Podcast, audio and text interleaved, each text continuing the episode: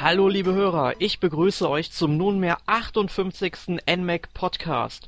Mein Name ist Erik Ebelt und ich habe mir heute Verstärkung geholt und zwar einen von unserem Redakteur Jonas Meyer. Hallo Jonas. Guten Tag. Und dann haben wir heute noch eine neue Stimme hier im Podcast und zwar die Jasmin Belima. Hallo Jasmin.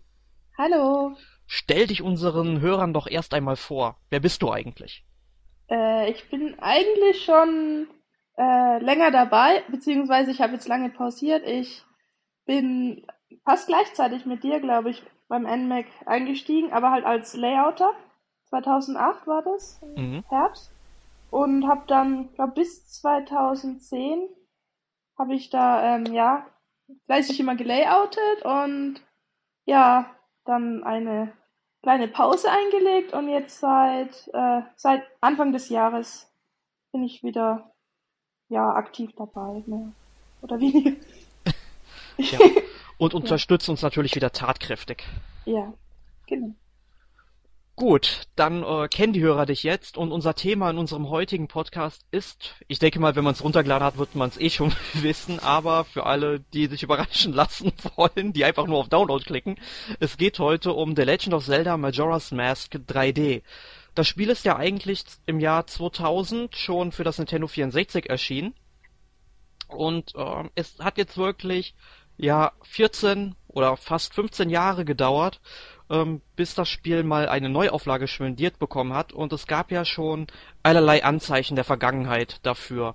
Also erst einmal, das fing ja schon damit an, nachdem Ocarina of Time äh, auf den 3DS portiert wurde, da wollten die Fans ja auch unbedingt Majora's Mask 3D haben, also ich zähle mich auf jeden Fall dazu.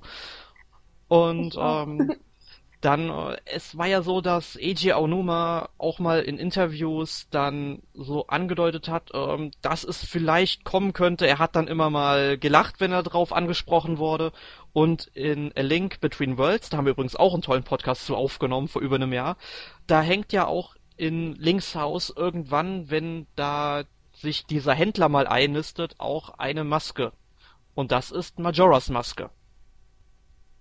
So, und ähm, Majora's Maske, oder Majora's Mask, ich sag schon Maske, äh, Majora's Mask ist ähm, ja auch, sag ich mal, Dreh- und Angelpunkt des Spiels. Ich meine, das Spiel heißt ja auch so. Ja, genau.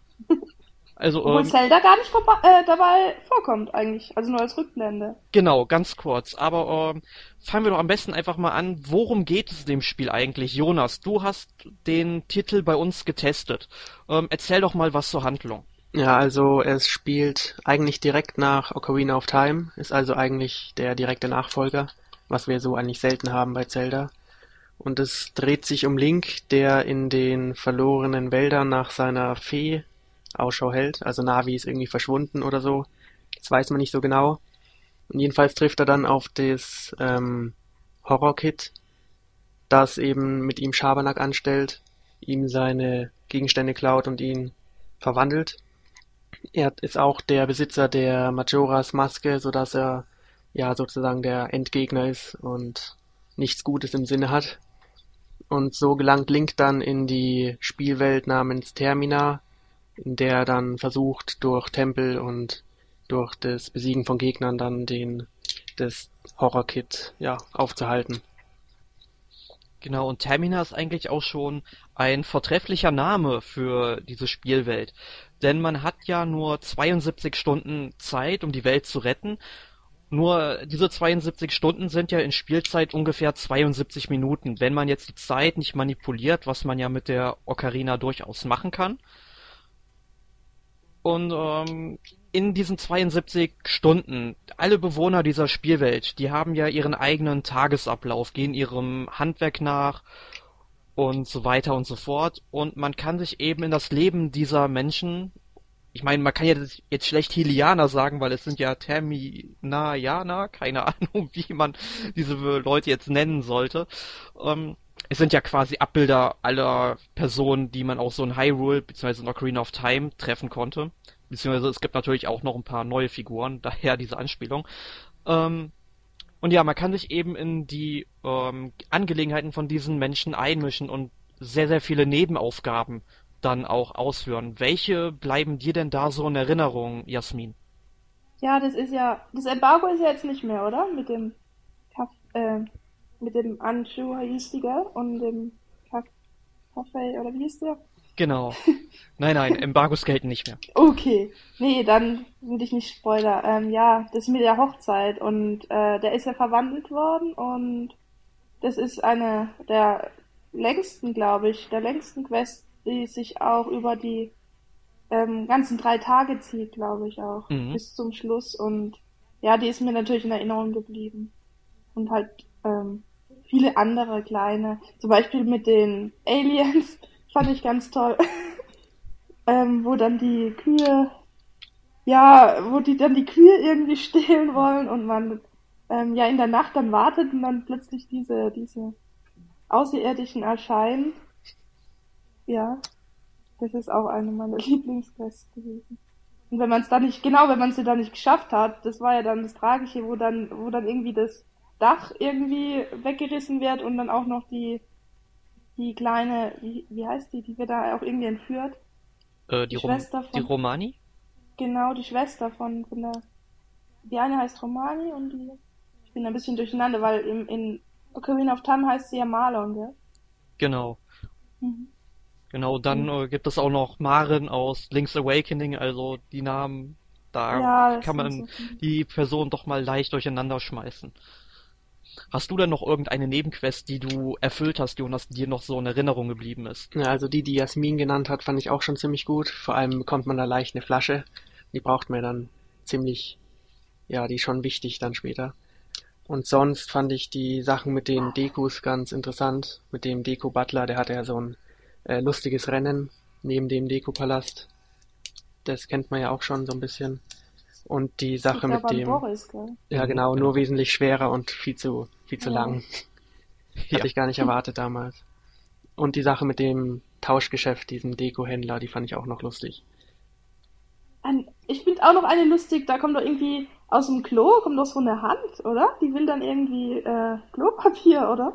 Das haben sie dann auch in Skyward Sword auch eingebaut, oder? Genau, also die taucht irgendwann nachts nach Mitternacht dann im Gasthaus zum Eintopf ähm, auf und man muss ihr dann quasi so eine Deko-Urkunde geben. Also die Quest hat ja Jonas, glaube ich, schon angesprochen, da mit den mhm. Deko-Händlern. Ähm, dass die wollen halt, die sind halt über diese ganze Spielwelt verteilt. Man muss ja sagen, es gibt vier große Gebiete außerhalb von, oder sagen wir mal mehrere Gebiete, weil vier genau sind es jetzt nicht, aber es gibt mehrere große Gebiete ähm, um äh, Unruhstadt herum. Und diese Gebiete sind dann zum Beispiel mal die Sümpfe im Süden, dann der Pic Hibernia, also diese ganze eisige Landschaft im Norden und eben das Meer im Westen und dann noch der Felsenturm im Osten. Und überall dort warten halt diese Dekohändler auf einen, die dann immer äh, woanders eigentlich ihren Laden aufmachen wollen, weil sie sich irgendwie aus irgend welchen unerfindlichen Gründen da jetzt niedergelassen haben, weil sie gedacht haben, oh, da kommen viele Dekos vorbei, da kaufen wirklich viele Dekos bei mir ein.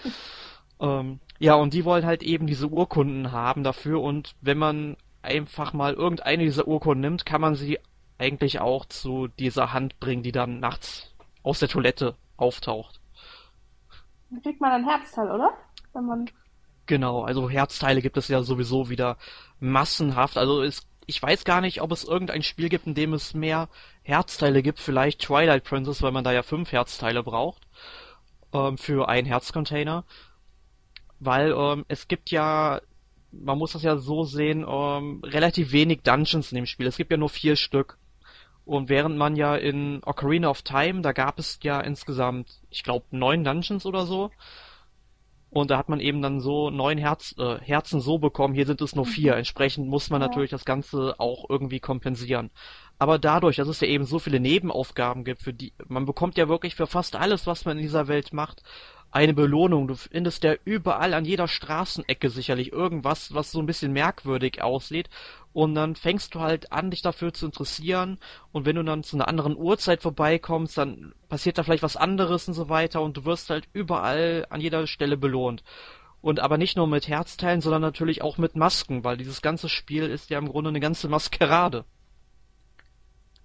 Was kann man denn zu den Masken erzählen, Jonas? Na, ist eigentlich ziemlich lustig, aber auch ziemlich bizarr eigentlich, weil wenn sich Link eine Maske aufsetzt, dann hat er sozusagen die Identität der Maske angenommen. Also alle Figuren halten ihn für den und er kann auch die Fähigkeiten von den Masken dann übernehmen. Und spezielle Masken lassen ihn direkt verwandeln zu einer anderen Rasse, zum Beispiel zum Deku oder zum, ja, wie heißt er? Gron. Genau. Und das führt dann eben auch zu neuen Kampfmethoden und neue Möglichkeiten, Rätsel zu bestreiten. Und ja, insgesamt schon ziemlich äh, neuartig, auch für die Zelda-Reihe eigentlich, weil man einfach per Knopfdruck was ganz Neues eigentlich machen kann, aber auch ziemlich ja seltsam und befremdlich eigentlich. Ja, mir bleibt so bei diesen Masken, die jetzt eigentlich nicht so wichtig sind, in Anführungszeichen, äh, vor allem die Bremer Maske in Erinnerung. Also man hat da eine Maske, die setzt man sich auf und dann kann Link mit seiner Ocarina irgendeine Melodie flöten und kleine Tiere wie Hunde oder Hühner laufen ja. hinter einem her. Und das finde ich so richtig putzig. Kann man auch eine Menge ausprobieren und es gibt eigentlich immer irgendwas Neues da zu entdecken. Welche Maske blieb euch denn so in Erinnerung? Hm, die Hauptmaske natürlich, die Majora's Mask. Wer hätte das gedacht? die hat sich irgendwie eingeprägt, weil sie immer am Anfang auch auftaucht. Und natürlich auch die Maske der grimmigen Gottheit finde ich cool. Also ganz am Ende, wo man, wo man dann halt so super stark ist und ja. dann halt so mal alle vier Endgegner nochmal im Tempel und dann nochmal den Hauptendgegner und ähm, ja. Und natürlich die Hasenohren, aber die kommen ja auch schon in den, in den anderen. Also es ist eigentlich keine richtige Maske. Und nee, das ist eigentlich ja nur so ein Haarreif, ja, könnte man sagen, ja, mit der Hasenohren. Haarreif. Und welche noch? Ähm, ja, halt die anderen, die, Mazor, Mazora, ähm, Ron und vom Deko. Das finde ich auch mal lustig, wenn er sich aufsetzt, wenn der, wenn er dann so, Wah! Scheint sehr schmerzhaft zu sein. Ja, leidet man richtig mit. Ja, aber das unterstreicht ja auch so diesen ganzen düsteren Look, den das Spiel hat. Also es ist ja eine apokalyptische Welt quasi, weil in drei Tagen, ich weiß gar nicht, ob wir das erwähnt haben, aber in drei ja, Tagen genau. stürzt ja der Mond auf Termina runter, beziehungsweise auf die Welt und droht halt alles zu vernichten. Und deswegen muss man halt ähm, irgendwann mal wieder Abschied von dieser Welt nehmen und ähm, alles wieder auf Anfang setzen, sprich zur Dämmerung des ersten Tages zurückkehren, wo dann die 72 Stunden verbleiben. Ja, und man kann ja auch immer sehen, wenn man nach oben guckt, dass da oben äh, der Mond drauf wartet. Mit seinem Gesicht auch. Der hat ja so ein ganz böses Gesicht gekriegt auch. Ja, auf jeden Fall. Also er sieht sehr viel bedrohlicher aus als noch ja, in der Ursprungsfassung ja, auf dem Ja, ich finde auch, dass er ihn noch böser gemacht haben irgendwie.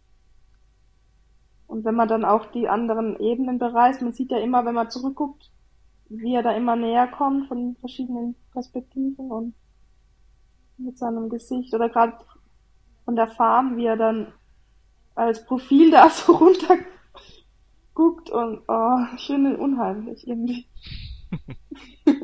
ich habe wirklich früher immer Albträume gehabt von dem Mond.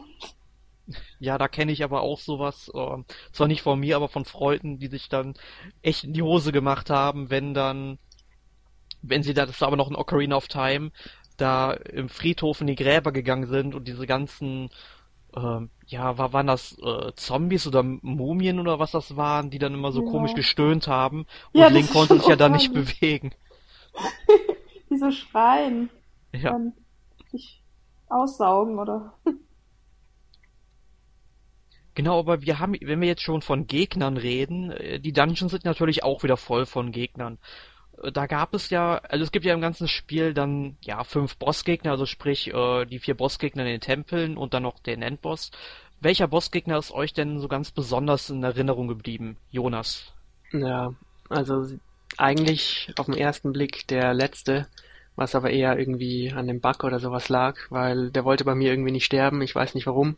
Der ist eigentlich gar nicht schwer, aber er hat irgendwie. Das ist einfach zu schlecht. Daran kann es auch liegen, aber wahrscheinlicher ist, dass ja, irgendwas kaputt war, weil eigentlich das ist zwar ein sehr interessanter Kampf, aber wenn man ihn fünfmal versucht hat und dann geht er nicht, dann lässt man das Spiel auch schon mal liegen. Aber auf jeden Fall neu ist auch, dass die Bossgegner auf sehr unterschiedliche Arten besiegt werden können. Also neu in Majora's Mask. Das heißt, man muss nicht zwingend das Dungeon-Item verwenden, sondern kann einfach auch mal mit einer Bombe oder mit einem Pfeil Schaden machen. Das ist eigentlich auch ziemlich realistisch und untypisch, aber auch praktisch irgendwie. Ja, das hat mich nämlich auch so ein bisschen irritiert gehabt, dass ich ähm, Odolva, das ist halt der Bossgegner im Sumpf. Ähm, das ist so ein, ja, wie soll man das sagen, so ein so ein Krieger. Ja, der irgend so ein Krieger aus dem Dschungel oder so. Ja, genau. Und äh, dass ich den dann äh, komplett ohne Pfeile besiegen konnte, das hat mich dann ja doch irritiert gehabt, aber ich hatte das Spiel eben das letzte Mal, ich glaube 2002 oder so gespielt und ich dachte, okay, dann war das damals auch schon so. Das ist mir jetzt gar nicht so wirklich aufgefallen. Ähm, welcher Bossgegner war es denn bei dir, Jasmin? Mir war es, glaube ich, der zweite, der, der Goat. Mit, äh, weil, weil man da irgendwie die ganze Zeit den verfolgen muss auch und halt, ähm, ich weiß noch, ich habe dann versucht, ähm, weil ich, weil es so weit weg war, dann einfach umzudrehen, aber das, der, der hat mich dann abgepasst und mir dann einen, einen äh, Stromschlag verpasst. Also der, der ist gar nicht so, gar nicht so einfach. Also wenn man ihn versucht einzuholen und dann die, die Richtung ändert, das hat nicht funktioniert. Der aber war aber auch richtig cool eigentlich. Besonders mit den Maskenfähigkeiten hat man neue Dimensionen in die Bosskämpfe gebracht und das war schon lustig. Mhm. Ja, und äh, jetzt habt ihr ja schon äh, ein paar Bossgänger genannt. Meiner ist jedenfalls, ich hätte jetzt eigentlich auch Gold genommen, weil der mir eigentlich auch so ganz cool gefällt, wo du ihn so als Goron hinterherrollen musst, um ihn dann anzugreifen damit, also ihn quasi äh, Autorennen. Ja, ja, in, in den Schritt zu fahren quasi. Ja. Ähm, dann. Aber dann halt, ähm, mir hat auch der vierte Bosskampf ähm, gegen die beiden Würmer Twin Mold sehr gut gefallen, weil äh, man ist halt am Anfang ziemlich klein und muss dann halt, kriegt dann so einen Boss, also einen dieser beiden Würmer, ja relativ schnell besiegt und danach erscheint dann ebenso eine Schatztruhe im Kampf und dort findet man noch die äh, Maske des Giganten. Das finde ich eigentlich auch ganz gut, dass sie die Truhe jetzt dahin platziert haben, weil normalerweise hat man diese Maske im Raum davor bekommen, wenn man da den Gegner besiegt hat. Allerdings musste man eben diese Truhe nicht öffnen, um weiterzukommen und man hätte so eigentlich diese Maske ähm, verpassen können und den Bossgegner gar nicht besiegen können. Also da hat Nintendo wirklich ähm, eine Designentscheidung zum Positiven verändert. Und ähm, ja, wie gesagt, man tötet dann eben erstmal diesen einen Wurm und dann zieht man sich diese Maske des Giganten an. Man wird riesig, beziehungsweise ähm, man ist eigentlich ähm, im Grunde genauso groß. Man wird, es wird halt nur irgendwie vergrößert. Ähm, und alles andere ist klein sozusagen, ja. Aber im Grunde ähm, läuft man dann so als Gigant herum und kann sich dann den Wurm schnappen und rumwirbeln und alles. Also sehr, sehr cool gemacht. Ja, das hat man auch gar nicht erwartet eigentlich. Aber es passt wieder zu Majora's Mask, weil wäre das in Ocarina of Time gewesen, äh, hätte man gedacht, die sind durchgedreht, die Entwickler oder so. Aber in Majora's ja. Mask ist es irgendwie normal, dass sowas passiert. Ja, also bei Majora's Mask war ja auch Eiji Aonuma, ich glaube zum ersten Mal Hauptverantwortlicher für das Spiel und äh, Shigeru Miyamoto kam ja dann nur ähm, ganz am Ende der Entwicklung nochmal dazu. konnte nichts mehr retten wahrscheinlich. und er hat gesagt, ach, jetzt ist mit der Serie Hopfen und Malz verloren. Ist auch kein, kein Ganondorf dabei diesmal. Genau. Ja fast immer sonst. Eigentlich, nein, nicht ganz. Manchmal ich, ist er auch nicht. Ich ganz überleg mal gerade bei den Titeln davor. Ich glaube, bis, obwohl in dem vierten Zelda, also Link's Awakening, da kam zumindest eine Gestalt vor, die so ähnlich aussah wie er. Mhm.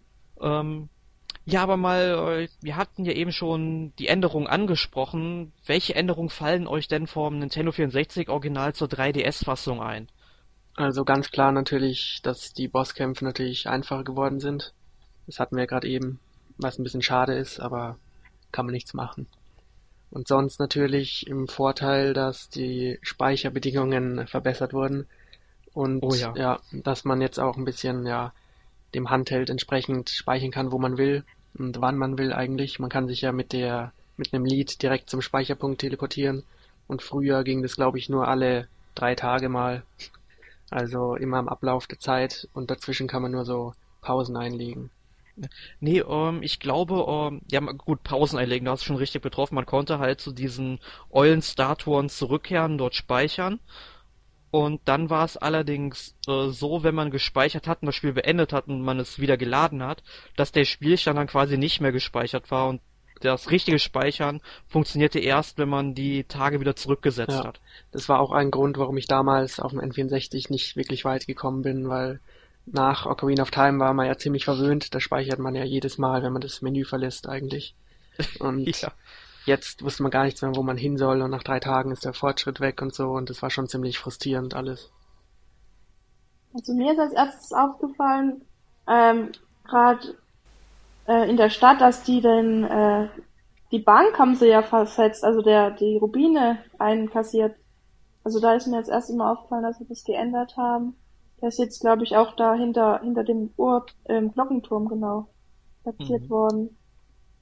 Und natürlich ja. die Grafik ist natürlich viel besser. Also kann man gar nicht vergleichen. Oh ja, ich habe mir vor ein paar Tagen mal ähm, mir mal ein paar Let's Plays rausgesucht zu Majora's Mask, weil ich irgendeine Fee in den Dungeons, es gibt halt in den Dungeons 15 Feen, die man sammeln kann, um dafür dann noch eine Spezialfähigkeit zu halten, die einfach nicht mehr gefunden habe. Und dann habe ich mir einfach mal so ein Let's Play angeguckt, um mal zu schauen, wo ist die denn bitte? Und dann waren diese Let's Plays aber noch von der Nintendo 64 Fassung und da dachte ich mir, oh Gottes Willen, sowas hat man früher gespielt. Weil man muss sich erst mal vor Augen halten, dass Nintendo 64 brauchte ja damals ähm, die Arbeitsspeichererweiterung hier, dieses Expansion Pack, ja. ohne das lief äh, Majora's Mask ja überhaupt nicht, ne? Also sprich, das Spiel hat damals schon höhere Texturen gehabt, als das Nintendo 64 grundsätzlich darstellen konnte. Und ähm, aber wenn man sich jetzt mal mit der 3DS-Version vergleicht, ne, wie bunt die ist und wie viele äh, tolle Texturen es da gibt. Also das Spiel sieht wirklich umwerfend aus. Ich meine, hin und wieder geht die Framerate mal leicht in die Brüche, aber die geht halt nie so in die Brüche, dass man meint, es ist jetzt unspielbar. Also man hat jetzt kein Daumenkino. Aber was mir noch ähm, eingefallen ist, was neu ist, sind die beiden Angelplätze. Ich bin mir nicht mehr sicher, ob man damals angeln konnte, aber ähm, an, anscheinend ist das neu, weil es gibt auf jeden Fall solche Gutscheine, an die ich mich absolut nicht mehr erinnern kann. Ja, die sind neu. Und ähm, aber ich habe auch mal eine Runde geangelt, irgendeinen Fisch gefangen, aber dafür gab es dann irgendwie dann auch nichts, keine wichtigen Belohnungen. Es ist eigentlich nur, ja gut, du hast den geangelt, es wird irgendwo festgehalten, welche Fische du geangelt hast. Das war's aber. Ja. Ähm, ich denke, ja, schön, gut. Ich meine, dann hättet ihr vielleicht sagen können, dass man damit vielleicht Rubine verdienen kann oder sowas. Hauptsache irgendwie. Das hast du gehofft, das Breiforst zu angeln? Oder? Das ist nur da, um die Tradition des Angelplatzes in jedem Zelda-Spiel ja, weiter zu verfolgen. Das gehört halt einfach irgendwie zu Zelda mittlerweile. Das macht nie Spaß, finde ich. Ob, obwohl es, es kommt drauf an. Wenn man mal wirklich einen dicken Fisch an der Angel hat, also besonders in Ocarina of Time, wo man es halt fürs Herzteil braucht. Ja, da habe ich auch viel geangelt. Ja, dann. Okay. Da gab es so ein versteckter Köder irgendwie bei dem Baumstumpf. Da habe ich ewig rumgesucht. Irgendwie so ein Wurm. Du erzählst mir was Neues, Jasmin. Ja, das ist wirklich. Du kannst mal im Internet schauen. Da, da es einen versteckten Köder für die Fische. Ich habe das auch erst nicht geglaubt, aber irgendwann habe ich ihn gefunden. Ja. Und ich sitze da zwei Stunden, um so einen blöden Fisch zu angeln, der größer ist als den, den ich als Kind gefangen habe. Und dann Ach, ja. Gut, aber ich denke, wir haben zu Majora's Mask jetzt eigentlich mal alles Nennenswerte gesagt. Ähm, kommen wir doch zu einem abschließenden Fazit. Jonas, du als Tester, dir lasse ich mal ähm, so das erste Fazit verlauten. Ja, also wer es noch nicht gespielt hat, hat jetzt natürlich die beste Gelegenheit aller Zeiten wahrscheinlich, um das äh, bizarrste Zelda zu erleben ähm, wenn er sich darauf einlässt, aber ich glaube, da weiß er schon, was auf ihn zukommt. Hat dann ja ein klassisches Action-Adventure, aber insgesamt gibt sicherlich bessere Zelda-Teile. Ich weiß, es ist dein Lieblingsteil, aber so neutral gesprochen, es gibt schon interessantere.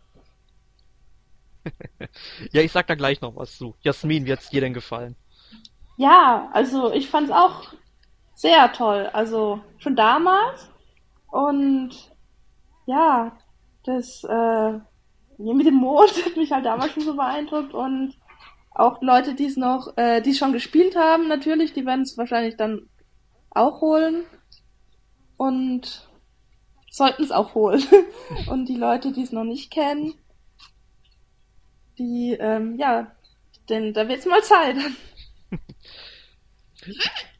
Ja, dann ähm, kommen wir doch mal gerade noch zu meinem Fazit. Jonas hat es ja schon angedeutet und hat damit klar gemacht, dass Majora's Mask mein Lieblings-Zelda ist. Und ich glaube, das hat man während des Podcasts eigentlich auch gemerkt, weil ich einfach richtig verliebt in diese ganze Welt bin, weil man an jeder Ecke irgendetwas tun kann. Es gibt ohne Ende Aufgaben und irgendwie jede Person scheint mit Links Schicksal verbunden zu sein. Und das finde ich wirklich großartig, weil man lernt dieses Spiel quasi, weil man diese drei Tage immer und immer wieder durchläuft, ja, richtig auswendig und man weiß halt schon instinktiv, ja, was man in dieser Welt eigentlich machen muss. Und das finde ich halt so großartig daran. Allerdings, ich muss Jonas zustimmen, um, objektiv betrachtet gibt es sicherlich vielleicht das ein oder andere Zelda, was ähm, die meisten Leute vermutlich mehr anspricht, weil ich persönlich finde es ja auch schade, dass zum Beispiel ähm, äh, genau, äh, dass es nur vier Dungeons gibt. Ich meine, es gibt zwar drumherum auch noch so ein paar Gebiete, die man als Dungeons identifizieren kann, wie die Piratenfestung, aber ich meine, sowas gab es ja auch in Ocarina of Time mit der Gerudo-Festung, was im Grunde hier genau dasselbe ist, wo nur die Gerudo Piraten sind. Ähm, ja, aber wie gesagt, grundsätzlich, ich finde es von der ganzen Stimmung her einfach super gelungen, weil so ein atmosphärisches, düsteres und ja, apokalyptisches Zelda hat man eigentlich davor und danach eigentlich nicht mehr gesehen. Gut. Ich denke, das soll es dann auch zu Majora's Mask ähm, gewesen sein. Die, die beiden sind vor, äh, sind vor Ehrfurcht erstarrt hier bei meiner Meinung. ähm, ja, dann kommen wir noch zu unserer allwöchentlichen Rubrik. Ähm, letzte Woche, was habt ihr gespielt? Ladies first. Ja, man wird es kaum glauben, aber ja, ich spiele momentan also Majora's Mask.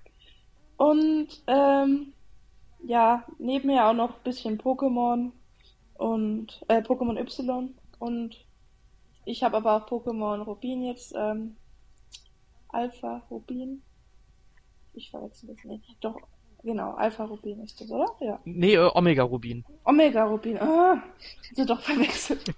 ja, egal. Wisst ihr, was ich meine? genau. Aber ja, hauptsächlich jetzt das neue. neue alte Zelda. Genau. Und bei dir, Jonas?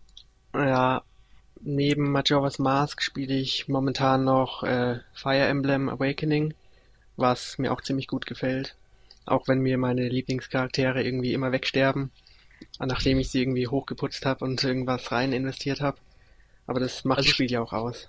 Ja, also du spielst es dann schön im Hardcore-Modus. Ja, ich spiele äh, so, dass sie halt tot sind. Genau, also mit der, wie es normal sein sollte in der Spielserie.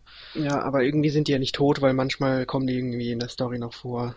Aber. Ja, sie sind dann halt besiegt. Ja, sie ziehen sich aus dem Kampf zurück und kommen die wieder zurück irgendwie. Ja. Das, das hat mich damals auch bei ähm, Fire Emblem, oh, ich weiß gar nicht, wie hieß das auf dem Gamecube? War das Path of Radiance? Ja, Path of Radiance war das, glaube ich. Ähm, das hat mich da auch mal so irritiert gehabt. Ich denk so, hä, der ist doch gestorben.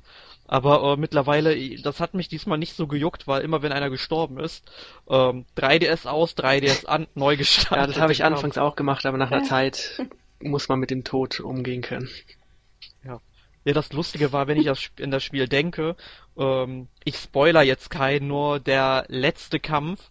Ich bin da mit 14 Leuten oder 15 Leuten, und wie viele Charaktere man da haben kann, reingegangen, habe gnadenlos versagt. Dann nehme ich nur meine beiden stärksten Charaktere, mach einen auf Geronimo und krieg diesen blöden letzten Kampf ohne Probleme hin. Ich meine, wo ist denn da bitte die Logik? Ja, das, manche sind schon wirklich sehr stark, manche Figuren, aber das gehört auch dazu, zur Story und so. Ja. Na, und daneben spiele ich äh, eher weniger, aber es liegt nicht an der Lust, sondern irgendwie an den Spielen. Da kommen erst nächsten Monat oder so wieder die interessanten Sachen.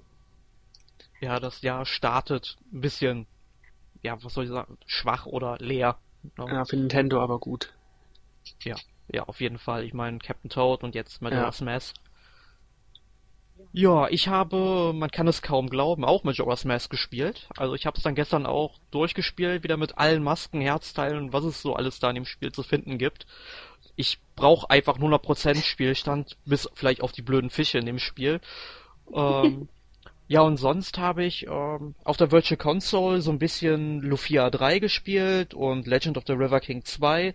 Ja, ganz nette RPGs, reißen jetzt keine Bäume aus, aber ähm, unterhalten dann immer kurzweilig zwischendurch immer mal wieder für so eine halbe Stunde.